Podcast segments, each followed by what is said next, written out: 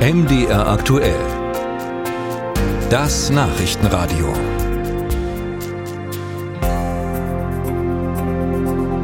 Der Stresspegel im Lehrerzimmer ist vergleichbar mit dem in einer Notaufnahme. Das hat eine ehemalige Lehrerin mal in ihrem Podcast Locker Lehrer gesagt.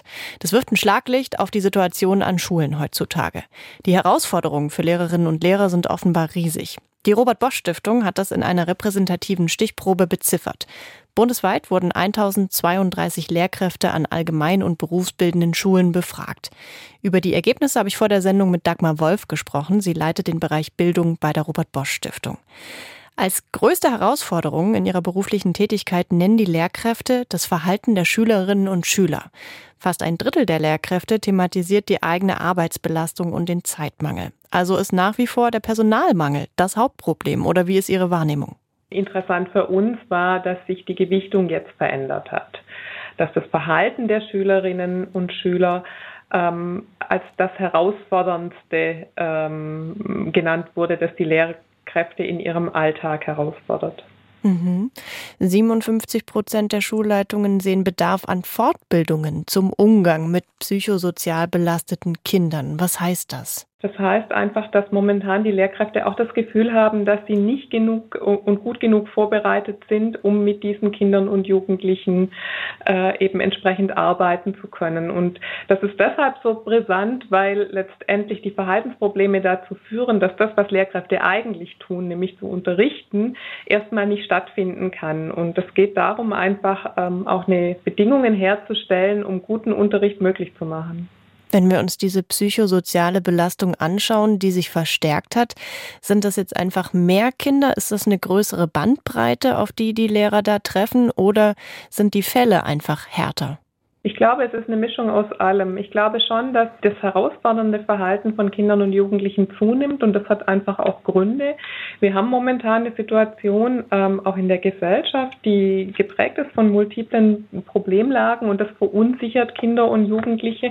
Und wenn sie kein anderes Ventil finden, um damit umzugehen, dann geht es eben auch ins Verhalten. Und wenn wir uns anschauen, was im Verhalten herausfordernd ist, dann äh, sind es in der Regel Konzentrationsprobleme. Ne? Ne, die Lehrkräfte fordern. Es ist aber auch dann die Flucht in dieses starke, in diese starke Online-Welt. Es sind auch Motivationsprobleme, Kinder überhaupt zum Lernen zu bringen. Und das hat schon auch was mit der Umgebung, in der Kinder und Jugendliche gerade aufwachsen, zu tun.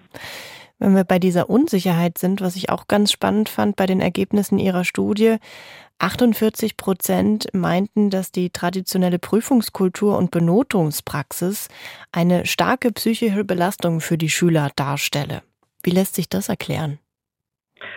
Also ich glaube, wir können uns alle noch daran erinnern, wie das äh, in den Schulen war oder in der Schule war, dass ähm, eben vor allem Klassenarbeiten äh, sehr fordernd sind und die aktuelle Benotungspraxis natürlich auch dazu führt, dass viele Kinder und Jugendliche gerade am unteren Rand ähm, das Gefühl haben, noch stärker abgehängt zu sein durch einen Schulabschluss, der sie zu immer weniger qualifiziert.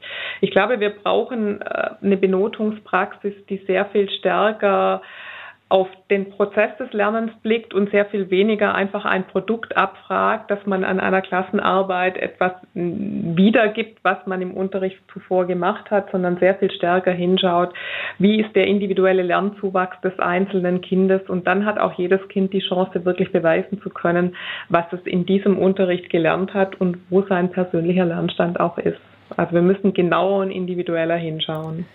Da kann ich mir gut vorstellen, dass der ein oder andere Hörer, der selber früher Noten in der Schule bekommen hat, jetzt vielleicht sowas sagt wie, naja, wir sind doch auch gut durchgekommen, wir sind doch heute dafür leistungsfähig, verweichlichen unsere Schüler heutzutage? Das glaube ich nicht, dass unsere Kinder und Jugendlichen verweichlichen. Ich glaube aber auch, dass wir so ein Stück weit von unserem tradierten Bild von Schule Abschied nehmen müssen. Schule ist, etwas, was sich ebenso verändert wie Gesellschaft. Und das hat sie in den letzten Jahren jedenfalls, äh, was die Leistungsbewertung angeht, was aber auch unser Bild von Unterricht angeht, nur teilweise getan. Und wir wissen aus Schulen, die eben hier gute Arbeit leisten, dass Schulen, die ihren Unterricht verändern, die auch zum Teil im Rahmen des gesetzlich Möglichen ihre, ihre Leistungsbewertung verändern, sehr viel bessere Ergebnisse mit ihren Schülerinnen und Schülern erzielen, erzielen als andere Schulen. Und da müssen wir hinschauen. Das hat nichts mit Verweichlichung zu tun, das hat einfach was mit einer